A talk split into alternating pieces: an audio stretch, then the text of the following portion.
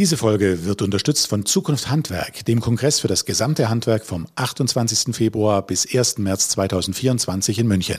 Handwerk, Netzwerk, Meisterwerk.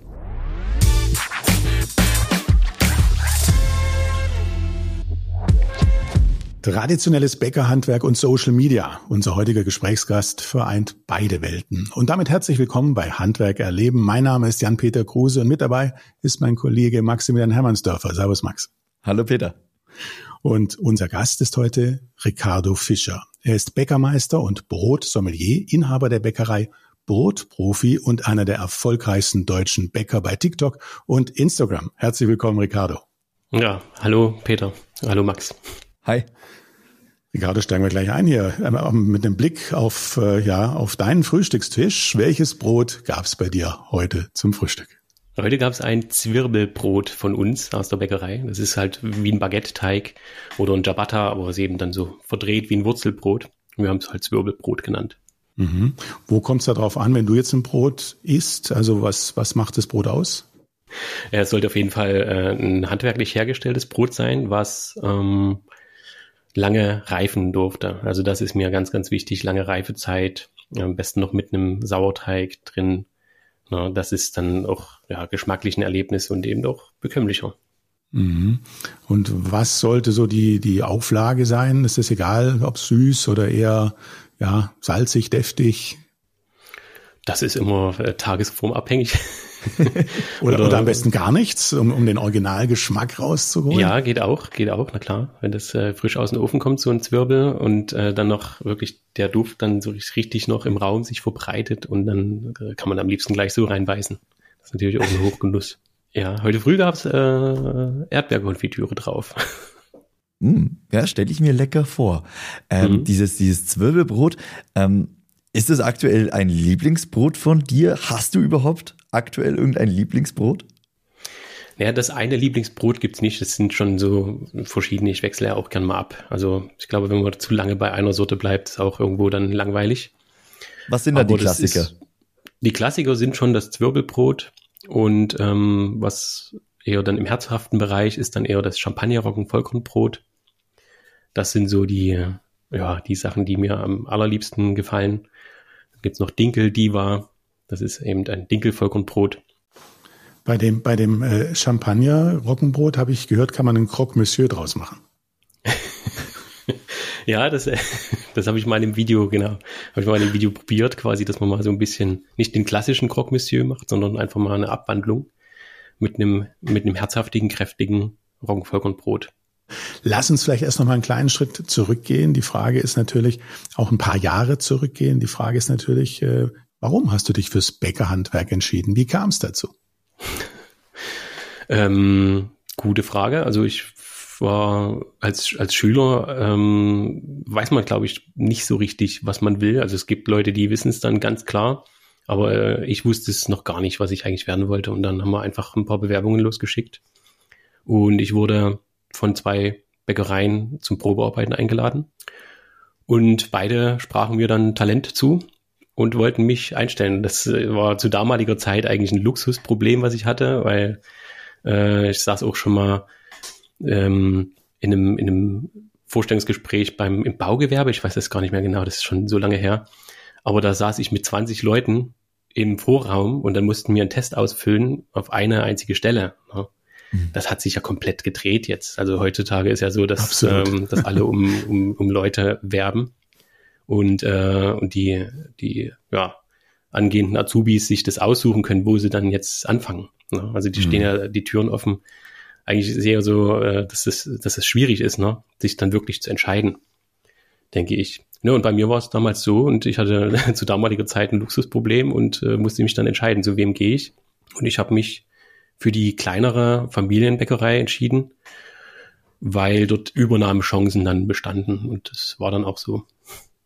Du hast gerade gesagt, äh, es wurde Talent äh, ja erkannt bei dir. Was, was, welches Talent als solches sollte man denn haben, um in so ein Gewerk reinzugehen? wir, wir haben halt verschiedene Sachen aufgearbeitet und äh, die haben gemerkt, ich stelle mich ganz gut an und habe da schon ein Gespür für den Teig. So, so war es bei mir. Ne? Mhm. Und ich glaube, dass das, dass das so die Basis ist, ne? aber man baut ja drauf auf. Also ich glaube, so diese, dieses Talent macht ja auch in der Musik ist das ja ähnlich. Ne? Das macht ja nur so einen minimalen Prozentsatz aus. Der Rest ist alles Übung. Ne? Aber wenn man, wenn dieses, dieses eine Prozent, sag ich mal, fehlt, dann äh, kann man es eigentlich ganz lassen. So, und deswegen, ja, ohne Grundbegeisterung einfach. Hm, genau. War die von Anfang an da? Ja, doch, das hat mir schon Spaß gemacht, so im Teig rumzukneten und Teilchen herzustellen. Das war von, von vornherein schon eine schöne, schöne Aufgabe. Aber du hattest vorher keinerlei Bezug zum Bäckerhandwerk. Also viele kommen ja aus einem familiären Hintergrund raus, aber bei dir war es wirklich, du hast einfach äh, ausprobiert und das für dich für gut empfunden. Ja, vom Prinzip her, also wir hatten zwar äh, gegenüber meines Elternhauses eine Bäckerei und vielleicht ist man dadurch auch ein bisschen in Berührung damit gekommen. Ne? Mhm. Ne? Das war eben dann das warme Brot. Äh, freitags, mittags kam das nochmal aus dem Ofen frisch. Und dann äh, haben wir quasi gleich am, am Küchentisch nach der Schule gesessen und das Brot angeschnitten und ein bisschen Butter drauf, bisschen Salz. Das war schon, es waren schon Erlebnisse, bleibende Erlebnisse. Ne?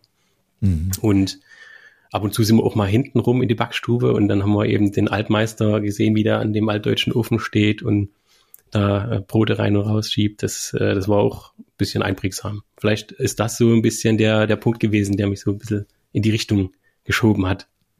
Äh, vielleicht da eine, eine kurze Anekdote von, von mir persönlich. Ich komme aus einem, aus einem kleinen Dorf hier im Allgäu und ähm, bei uns, wenn wir nachts irgendwo heimgekommen sind, von einer Feier oder so, und wir haben gesehen, ah, bei unserem Bäcker, da brennt's Licht, dann hat man auch hinten an die Backstube mal geklopft und durfte dann ganz frisch äh, die, die, ja, äh, die ersten Backwaren quasi äh, in Empfang nehmen. Das ist so ein Erlebnis, was ich, was ich jetzt persönlich damit verbinde.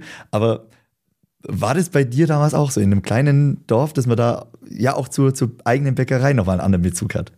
Ja, ich glaube schon. Also gerade wie gesagt, das ist äh, schräg über die Straße einfach nur mal drei Schritte gemacht und dann ja. ist man da schon, ist man da schon drin. Ne? Das ist, denke ich auch, dass es so eine andere Emotion dann mitbringt und einen prägt. Mhm. Jetzt ist die emotionale, emotionale Verbindung das eine. Trotzdem, man braucht ja dann selbst auch eine, eine Begeisterung für das, was man tut. Und mh, mm, jetzt meine Frage, was hat es bei dir ausgelöst? Was hat dich tatsächlich dann am Bäckerhandwerk begeistert? Ähm, naja, die handwerkliche Tätigkeit schon. Also das ist ja eine sehr kontemplative Arbeit die man da macht. Und wenn ich jetzt rückblickend, also ich glaube, wenn man so reinwächst, ist das halt normal für einen. Aber wenn ich jetzt nochmal so zurückschaue, jetzt ist halt so viel Bürokratie. Ich bin halt Unternehmer und 17 MitarbeiterInnen. Und ähm, also da fehlt mir das schon manchmal dann, ne, in der Backstube mhm. im Teig rumzukneten. So, wenn man dann die ganzen Formulare ausfüllen muss und alles Mögliche. Das ist schon dann eine andere Welt. Aber machst du das noch? Also stehst du auch noch aktiv in der Backstube und äh, machst hier Brot? Nicht mehr oft, also sehr, sehr selten. Ich habe ein gutes Team, das habe ich gut, gut ausgebildet und äh, die machen das sehr, sehr gut. Und ich muss mich halt um den Kladderadatsch drumherum kümmern. damit du diesen Kladderadatsch äh, überhaupt kannst, äh, hast du ja auch noch ein paar Schritte davor gemacht. Äh, du hast dann äh, nach deiner Ausbildung ein paar Jahre als Geselle gearbeitet und bist dann auf die Meisterschule gegangen. Mit dem Blick, mit dem Ziel, dich selbst, äh, dich äh, selbstständig zu machen, war das damals schon ein Wunsch von dir? Zu dem Zeitpunkt noch nicht. Also mir ging es erstmal um Wissen. Also ich war dann noch angestellt in dem Lehrbetrieb. Neun Jahre bin ich dann noch dort geblieben, also insgesamt zwölf Jahre. Und irgendwann kam bei mir so der, der Wunsch, ich will mal noch was anderes sehen, ich will noch mehr dazulernen. Mhm. Und da äh, ist die Meisterschule eben dann natürlich das Optimale, dass man dort das ganze Wissen dann erlangt. Ne? Und damals hatte ich noch die Gedanken, dann Backstubenleiter irgendwo zu werden, wenn ich dann fertig bin mit Meisterkurs und erfolgreich abgeschlossen habe. Ja, das war eigentlich so der, die erste, der erste Gedanke. Mhm. Und wann kam dann der, der Gedanke, äh, das ist es jetzt auch noch nicht, ich äh, mache mich selbstständig, ich mache mein eigenes Ding? Ja, der kam, der bildete sich dann quasi innerhalb dieser zwei Jahre. Ne? Also da wurde mir dann schon klar, irgendwie äh, kann ich mich jetzt nicht so selbst verwirklichen, wie ich mir das vielleicht vorgestellt habe. Und dann bleibt eigentlich nur noch ein Weg, sich selbstständig zu machen und äh, seine eigenen Ideen dann umsetzen zu können. Mhm. Und dann habe ich, bin ich auf die Suche gegangen. Also ich wollte auch keine komplett Neugründung von null, weil mir das von der Investition her irgendwo ein bisschen zu, zu vage war. Und äh, deswegen habe ich gesucht nach einem, nach einem bestehenden, nach einer bestehenden Bäckerei, die Nachfolger suchen. Und da hatte sich erst was ergeben, das hat sich dann wieder zerschlagen. Und wenn sich eine Tür schließt, öffnet sich eine andere. Und es war dann zufälligerweise da die Bäckerei äh, schräg gegenüber meines Elternhauses. Also es hat sich dann so gefügt. Und das Konzept, was du dann entwickelt hast, hat sich das dann schon langsam aufgebaut gehabt? Also du hast gerade schon so ein bisschen angedeutet gehabt, dass du auch dein eigenes machen wolltest, weil du deine eigenen Ideen realisieren wolltest. Aber hast du dann quasi schon die Idee im Kopf gehabt von dem, was du jetzt dann auch umgesetzt hast? Schilder sie ruhig die Idee deine, deine Grundwerte. Auf jeden Fall, ja. Also die, genau, die Grundwerte, die Philosophie äh, oder man könnte sagen Firmenleitbild oder ne, mhm. die war auf jeden Fall da. Und das habe ich von Tag eins an auch gesagt, das setze ich so um.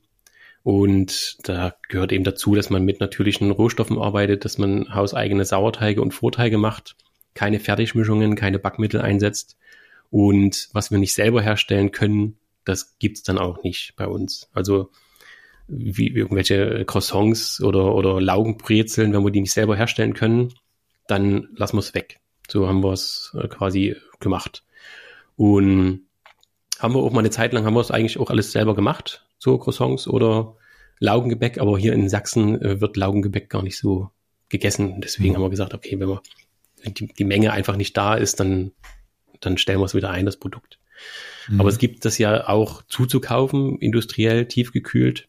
Und da habe ich gesagt, das lehne ich von vornherein ab, das möchte ich nicht. Also wenn wir es nicht selber herstellen können, dann gibt es das einfach gar nicht im Laden. Also ganz klar ähm, Handarbeit in dem Sinne oder, weitgehend Handarbeit wahrscheinlich. Genau. Und äh, wenn du sagst, der Teig äh, kommt nicht aus einer Fertigmischung, das bedeutet auch, er braucht Zeit. Genau so ist es. Wie viel Zeit braucht er? Also nicht eher, sondern nehmen wir mal so einen Sauerteig. Das ist ja wahrscheinlich unterschiedlich. Ja. Nee, es, es kommt immer drauf an, Roggen, Weizen, Dinkel, das ist ja alles ja. ein bisschen, ein bisschen anders. Ne? Also ich sag mal, bis zu 24 Stunden kann der Sauerteig schon auch mal stehen. Dann wird der Hauptteig noch draus gemacht und steht dann auch nochmal. Also die Reifezeit ist ganz entscheidend. Mhm. Und da habt ihr euch jetzt spezialisiert auf Brot, du hast es gerade so angedeutet gehabt, dass das äh, ja die anderen Sortiments, üblichen Sortimente vielleicht dann nicht so stattfinden. Das ist dann alles Brot geworden?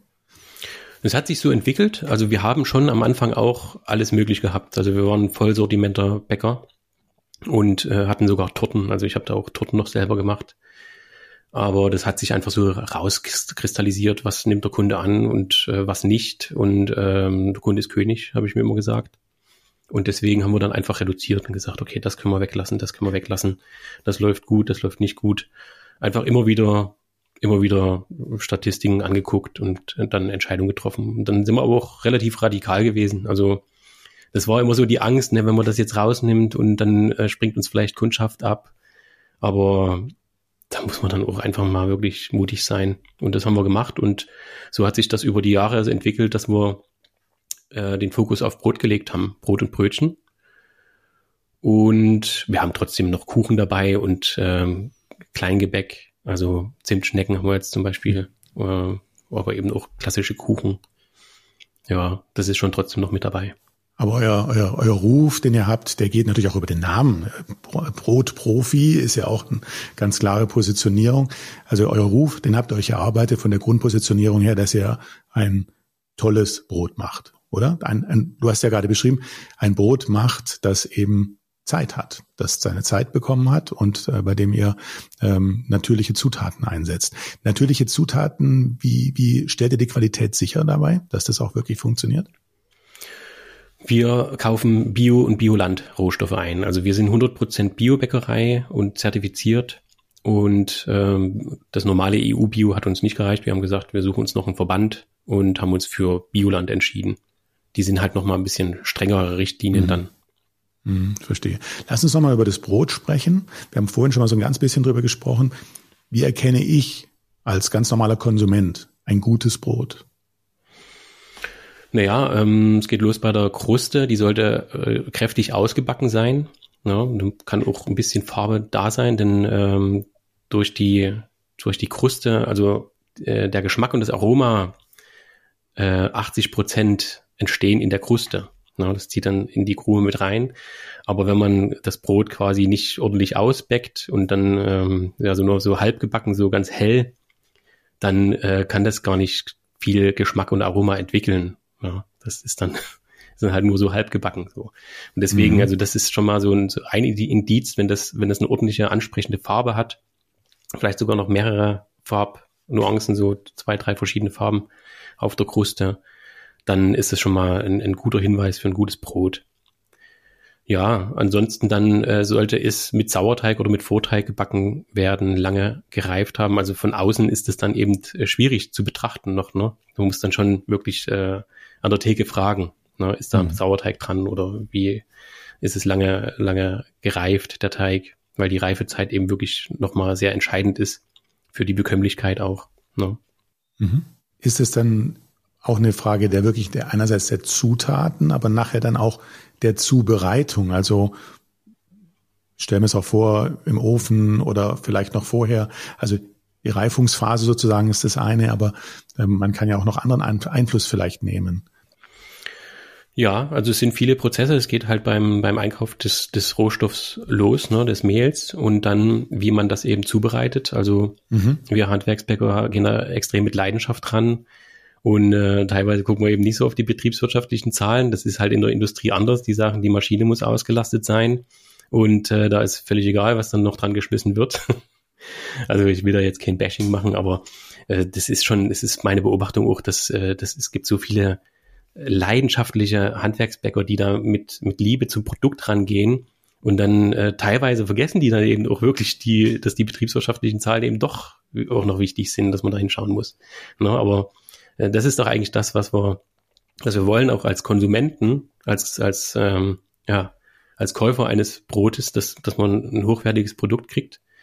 Ähm, und genau, und das ist halt, das muss man halt eben auch wertschätzen. Ne? Das ist dann eben schon auch, äh, hat einen anderen Preis, ne? weil es eben wirklich 100% handwerklich hergestellt ist. Und äh, das muss, das muss man immer so ein bisschen im Hinterkopf behalten und dem Ganzen auch Wertschätzung entgegenbringen. Ne? Du willst die Zukunft des Handwerks mitgestalten? Dann komm auf den Kongress Zukunft Handwerk vom 28. Februar bis 1. März 2024. Tausch dich aus, lerne die neuesten Trends kennen und diskutiere mit Politik und Wirtschaft über die Zukunft von morgen. Den Ball würde ich noch mal ganz kurz aufnehmen. Also mhm. wie ein handwerkliches Brot hergestellt wird, haben wir jetzt gerade schon so ein bisschen besprochen. Was wäre denn im industriellen Brot noch alles drin? Äh, oder was wäre da anders? Wir sprachen über die Fertigmischung, aber warum soll ich das handwerkliche Brot kaufen?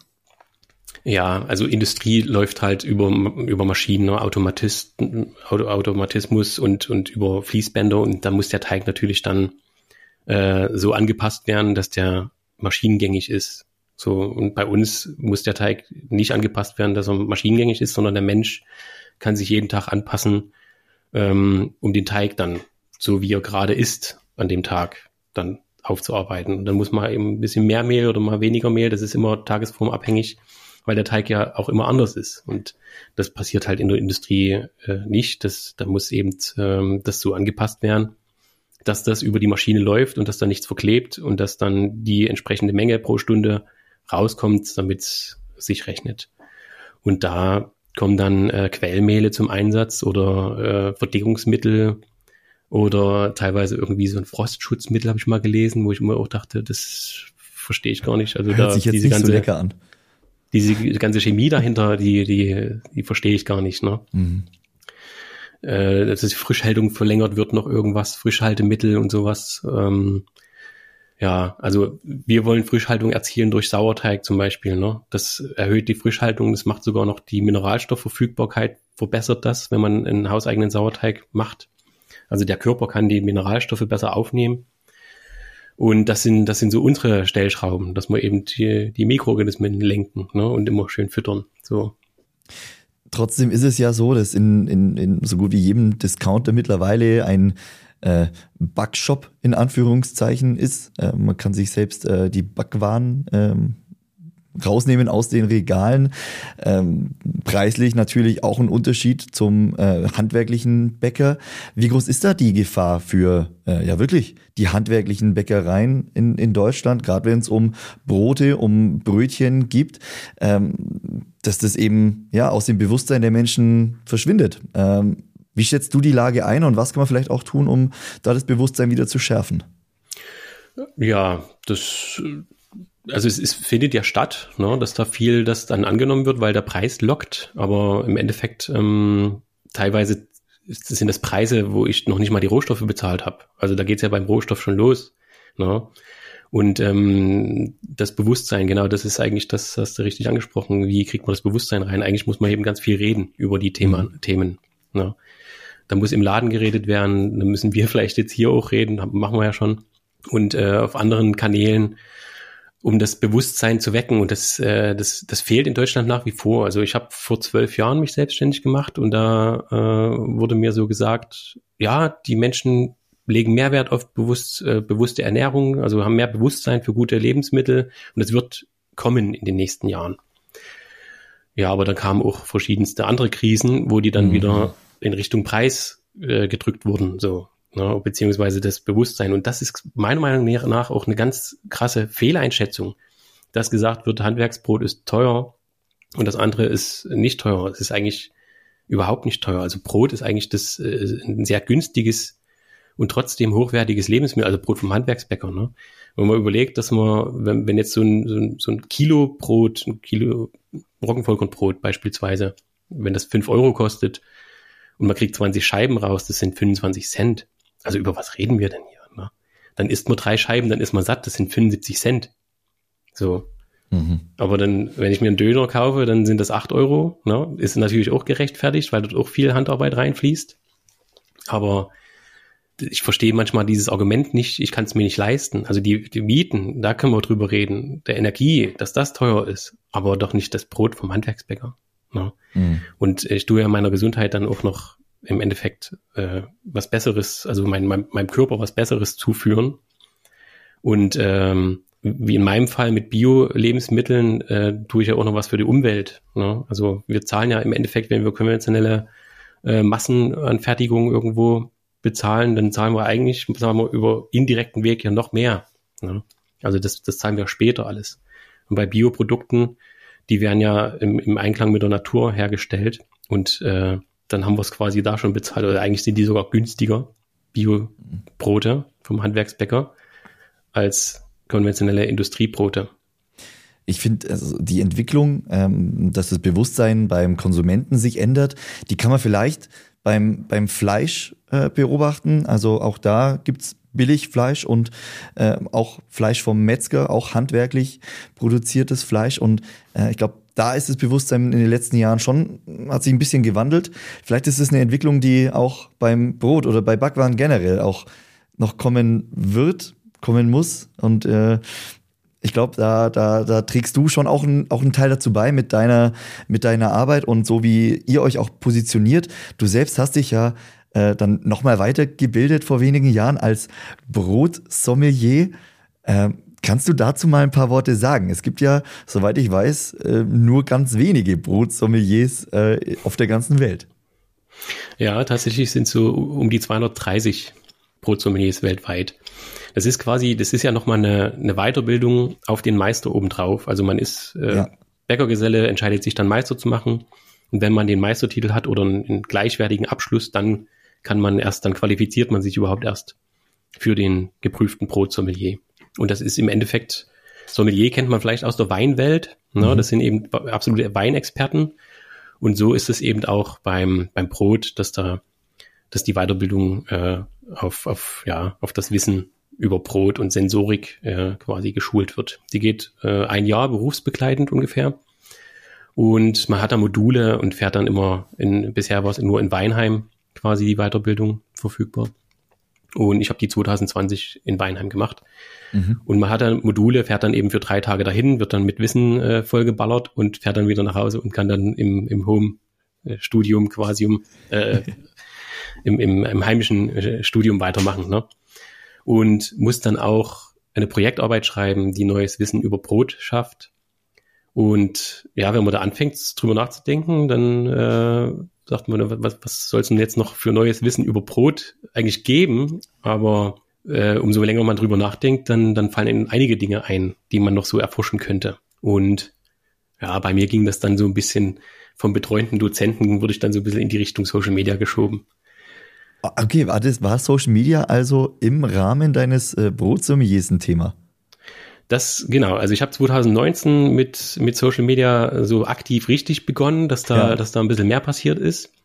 Und das haben die dann halt auch bemerkt. So, und als die, die Themenfindungsphase losging, ich hatte auch überlegt, mit Champagner-Roggenbrot das so ein bisschen ja, Kombinationsmöglichkeiten zu, mhm. zu machen in der Projektarbeit oder äh, mir schwebte vor, weil wir RB Leipzig beliefert haben, äh, die Sportler, die, die, die Sportler quasi mit dem Brot auszustatten und dann die Leistung zu messen oder sowas. Also das waren so, so die Anfangsideen. ja.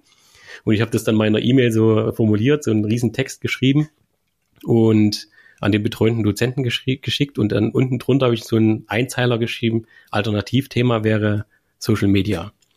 Marketing. Und, und der schrieb zurück, also ich habe mir angeguckt, äh, was sie machen auf Social Media. Ich würde Ihnen empfehlen, machen Sie das Thema. Und da haben wir nochmal kurz telefoniert dazu und er sagt dann, ja, also sie, sie, sie machen das gut und sie müssen es ja auch in den Alltag so integrieren können. Sie haben eine Firma zu leiten, dann noch äh, lernen, den ganzen Stoff und dann noch die Projektarbeit schreiben. Also das wäre doch optimal für sie. Ja, und habe ich gesagt, okay, dann mache ich das Thema.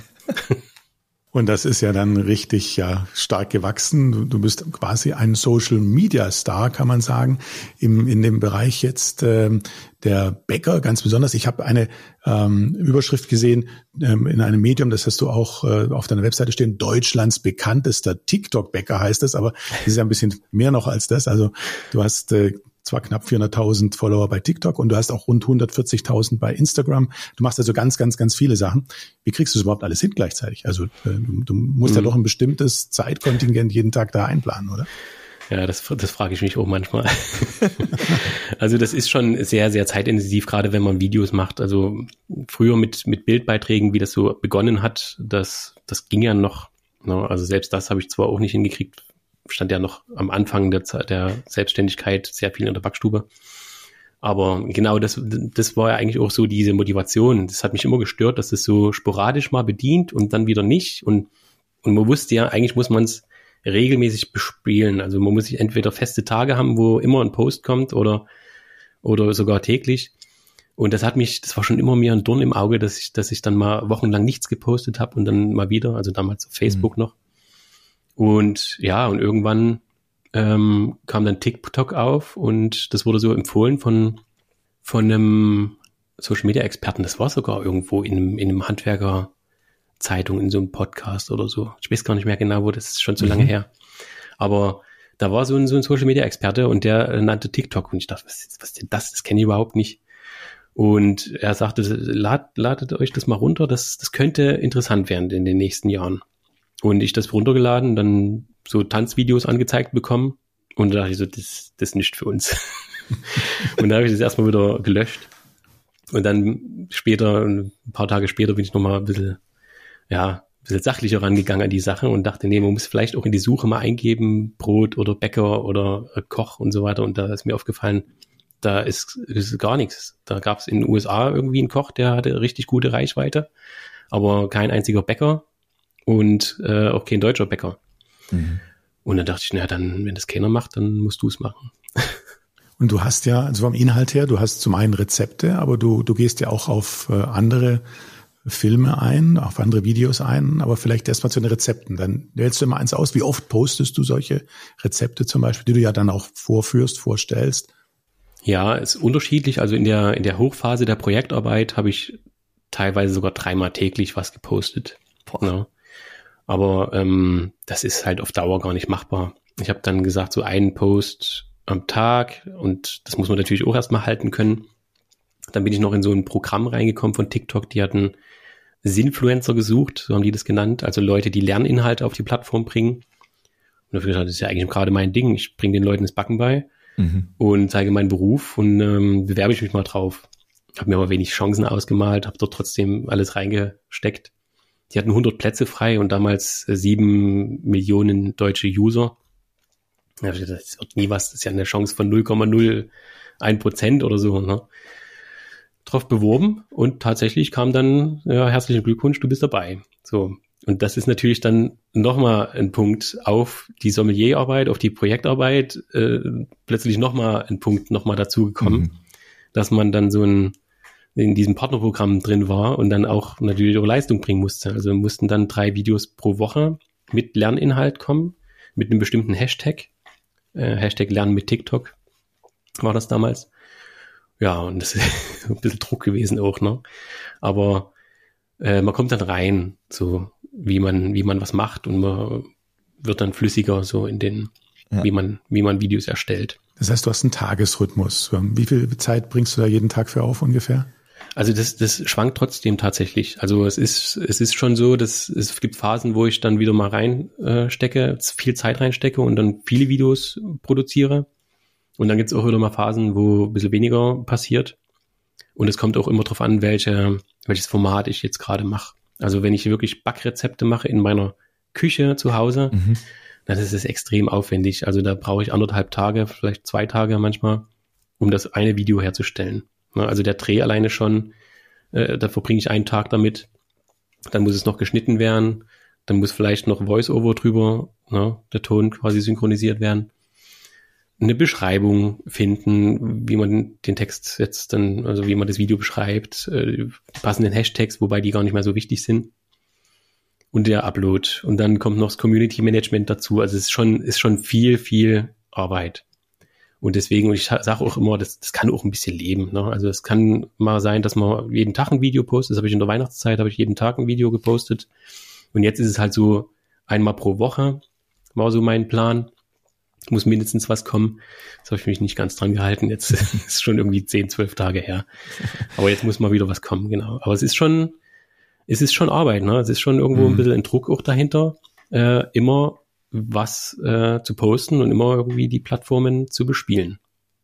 Ich habe gerade auf Instagram gesehen ein Video von dir. Ich glaube, es ist relativ aktuell. Ähm, das, du hast eine so eine Rubrik auch ähm, Brotprofi reagiert und da hast du ein ja eine Kommentierung eines Videos von einem 103-jährigen Bäcker. Ja. Das ist das ist so, dass dass mich dort ähm, quasi Follower markieren also die, die erwähnen oder markieren mich in den Videos. Ne? Kann man halt mit, äh, mit dem Ad-Zeichen und Brotprofi. Und dann äh, kann man das filtern. Also ich kann das in meiner Ansicht, äh, in Benachrichtigungen kann ich filtern, wo ich markiert wurde. Ne? Nur Erwähnungen, dass mir nur das angezeigt wird, wo ich, wo ich erwähnt wurde. Und das ähm, habe ich mir angeschaut und dachte, das ist so rührend, wie der 103-Jährige da in den Keller geht und Mehl selber malt und dann mhm. ein Brot backt. Und da dachte ich, das, das, das muss ich, das muss ich, da muss ich drauf reagieren, das muss ich der Welt zeigen irgendwo. Ja, ich fand es auch beeindruckend, äh, die Zutaten muss er nicht abmessen, das hat er im Gefühl. Genau, ja. ja. Mit ja, 89 so Jahren Erfahrung. Genau, so ist, ist schon es, unglaublich, ja. Hast du Zutaten mittlerweile auch im Gefühl? Nee, also wir machen ganz viel äh, per Waage und das empfehle ich auch Leuten, die neu anfangen mit Backen, empfehle ich immer genau abwiegen, genau ans Rezept halten. Also es ist nicht wie beim Kochen. Beim Kochen kann man schon sehr viel improvisieren mhm. und dann äh, schmeckt es trotzdem noch. Und beim Backen ist es genau andersrum. Da muss man schon exakt nach Waage, wenn man anfängt mit Backen, ähm, und sich exakt ans Rezept halten. Und dann kann es immer noch passieren, dass es nicht gelingt. Aber dann machen wir doch, machen wir doch mal so, so, so, so ein Mini-Tutorial, äh, äh, so ein paar Quick-Tipps für Leute, die sagen, hey, ich habe jetzt hier während des Podcasts hören so richtig Lust, mal ein eigenes Brot zu backen, äh, eigene Brötchen zu backen. Was sind so die wichtigsten Tipps, die man beachten muss? Geduld ist, glaube ich, ganz wichtig. Ne? Das haben Köche halt meistens nicht. So, also es ist so, was ich so beobachtet habe, die Köche, die wollen immer schnell, schnell, schnell. Und, aber der, der Teig braucht wirklich Ruhe. Man muss den Teig machen und dann muss der stehen.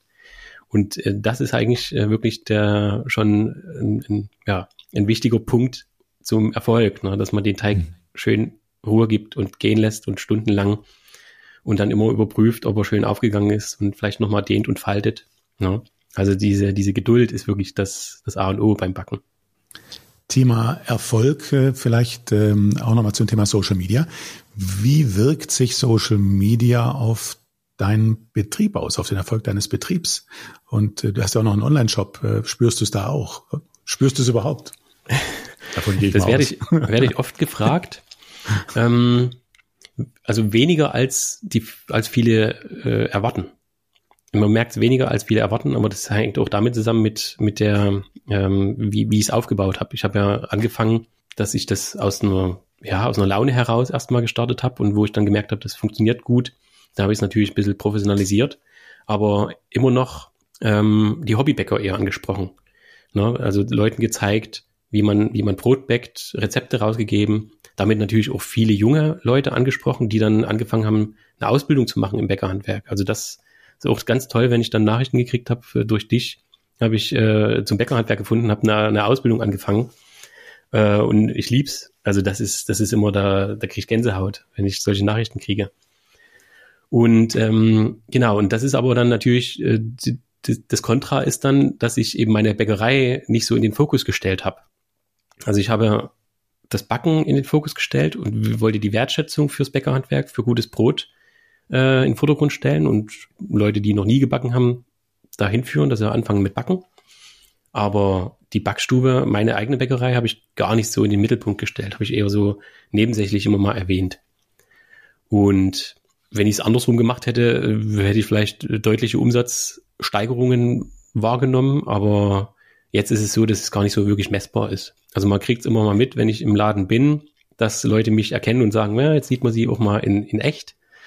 Oder wenn ich in einem Bioladen bin und eine Verkostung mache von meinen Broten, da wäre ich dann auch öfters erkannt und angesprochen. Das ist ganz spannend. Und ja, Online-Shop, also in, in, in der Weihnachtszeit, so die Stollenzeit, da, da habe ich das mal aktiv dann beworben. Also da merkt man dann schon, dass die Umsätze im, im, im Shop dann auch hochgehen. Mhm. Ja. In echt sieht man dich in Kürze. Du bist Markenbotschafter von der Zukunft Handwerk in München und da geht es in wenigen Tagen ja los. Ja, worauf freust du dich da am meisten? Du bist ja vor Ort. Ich freue mich auf die, auf die Talks auf der Bühne, auf die Panel Talks. Ich freue mich aber auch, die, die anderen Markenbotschafter zu mal persönlich kennenzulernen und auch die Leute, die mir schon Rückmeldungen gegeben haben, dass sie, dass sie kommen. Da freue ich mich auf, äh, auf den Austausch. Ja. Ricardo, erstmal vielen Dank bis hierher. Wir kommen jetzt noch zu so einem Teil mit so ein paar persönlicheren Fragen. Die erste Frage wäre folgende. Gibt es irgendjemanden, mit dem du gerne mal tauschen würdest? Mal einen Tag oder mal eine Woche? Es muss nicht beruflich sein. Es kann alles Mögliche sein. Das kann auch kulturell, sportlich, alles, egal was. Magst du mal mit irgendjemandem tauschen, wo du sagst, ich möchte gerne mal einen Tag oder eine Woche oder wie lange auch immer, mal in diese Rolle schlüpfen? Oh, da habe ich mir noch gar keine Gedanken drüber gemacht. Gibt es irgendein Hobby, das du gerne ausübst? Wo du gerne mal, weiß nicht, mal mehr einsteigen würdest? Ja, ich habe eigentlich Musik gemacht, Gitarre gespielt und das äh, geht extrem unter. Also da, ja, da, das vermisse ich ein bisschen. Da würde ich mir gerne wieder mehr Zeit nehmen wollen. Okay, also vielleicht, vielleicht ist ja das dann so die Richtung, in die sowas dann auch gehen könnte. Äh, hm. Da vielleicht nochmal, äh, ja, mit, mit einem, mit einem Profi-Gitarristen mal. Ja, das stimmt, ja. das, das wäre natürlich mal eine Woche irgendwie als äh, Joey Satriani oder Steve Way dann zu tauschen. das, das Können quasi auch zu, zu können direkt gleich mit. Mhm. Ja, würde, würde ich mir selbst als Gitarrist auch ab und zu mal wünschen. Ja, ja. Kann, ich, kann ich bestätigen. Äh, Ricardo, die nächste Frage. Was war für dich die beste Entscheidung, die du je getroffen hast? Oh, das sind ja wirklich schwierige Fragen. Die beste Entscheidung, Kinder zu kriegen? ja, klar. Ja. Cool. Ja, also meine Kinder sind schon wirklich, das ist schon bereichernd. Du hast ja äh, äh schon, schon viele Bereiche äh, aus beruflicher Sicht äh, durch, durcherlebt, äh, von der Ausbildung äh, zum Gesellen über die Meisterprüfung, Brotsommelier. Gibt es denn irgendwas, was eine besondere Herausforderung war? Was du sagst, boah, das war jetzt echt äh, war jetzt eine, eine, eine taffe, taffe Situation, wusste nicht genau, klappt's oder klappt's nicht. Gab's sowas bei dir? Ja, also die Selbstständigkeit, die Gründung, wenn ich jetzt nochmal vor dem Punkt stehen würde, mit dem Wissen, wie anstrengend die ersten Jahre sind, da würde ich es wahrscheinlich nicht machen. Ne? Aber ich meine, man ist ja auch älter und hat nicht mehr diese Leistungsfähigkeit vielleicht. Von daher, damals hatten wir ja, waren wir jünger und hatten wir mehr Kraft gehabt. Aber es ist schon ein Kraftakt gewesen, und das ist vielleicht so ein Punkt, ne? Und von mir noch eine Frage in diesem Zusammenhang. Was bedeutet Handwerk für dich? Was bedeutet Handwerk für mich? Ähm, naja, Erfüllung irgendwo. Also ich habe vorhin schon mal gesagt, dass es eine sehr kontemplative Arbeit ist. Und ich glaube, da kann man das über alle Handwerke hinweg ähm, sagen, wenn man ein Tischler ist oder Maurer oder Fliesenleger. Ich glaube, das sind alles so Aufgaben. Man hat dann am Ende ein Ergebnis, was man gemacht hat und ist da stolz drauf und das ist halt extrem erfüllend. Zum Schluss kommen jetzt noch vier einzelne Begriffe mit der Bitte, da ganz kompakt und kurz darauf zu antworten. Der erste Begriff ist, was ist Heimat für dich? Was ist, was ist Heimat für mich? Mein Heimatort, Kühnitsch. Hast du irgendein Vorbild, Ricardo? Ein Vorbild? Nee, auch nicht mehr so richtig. Also nicht das eine. Nicht das mhm. eine. Also ich habe schon viele Menschen, wo ich schaue und sage, das ähm, finde ich gut, aber das eine Vorbild gibt's nicht. Die nächste Frage ist, was ist Glück für dich? Glück ist leicht, hat Rocher Cicero mal gesungen. Glück ist quasi leichtfüßig und äh, man kann es nicht so festhalten. Das ist halt auch schnell mal verflogen. Letzte Frage. Hast du irgendein Motto, nach dem du lebst oder nach dem du arbeitest? Ähm, Motto. Oder irgendeine, irgendeine Motivation, die dich antreibt? Naja, mich motiviert halt wirklich hochwertige Brotspezialitäten quasi zu herzustellen für die Leute, denen das, das wert ist. Das, das ist so meine, mein Motto, meine Motivation. Also da geht's gar nicht irgendwie um Gewinnoptimierung und äh, solange Geld verdienen müssen, oder sich einen Porsche leisten kann, sondern mir geht's irgendwie eigentlich nur eher um das Grundlegende, dann ein tolles Lebensmittel herzustellen. Und es freut dich dann, wenn das auch entsprechend gewertschätzt wird. Genau so ist es. Ricardo, vielen, vielen Dank für dieses Gespräch. Danke, dass du uns mitgenommen hast, äh, ja, auf deinen Weg, auf deinen persönlichen Weg und uns Einblicke gewährt hast in deine Unternehmungen. Davon hast du viele. Herzlichen Dank für das Gespräch und ja, wir sehen uns dann in München in Kürze auf der Zukunft Handwerk. Bis dann. Ich freue mich drauf. Bis dann. Danke, Ricardo. Ciao. Ciao. Tschüss.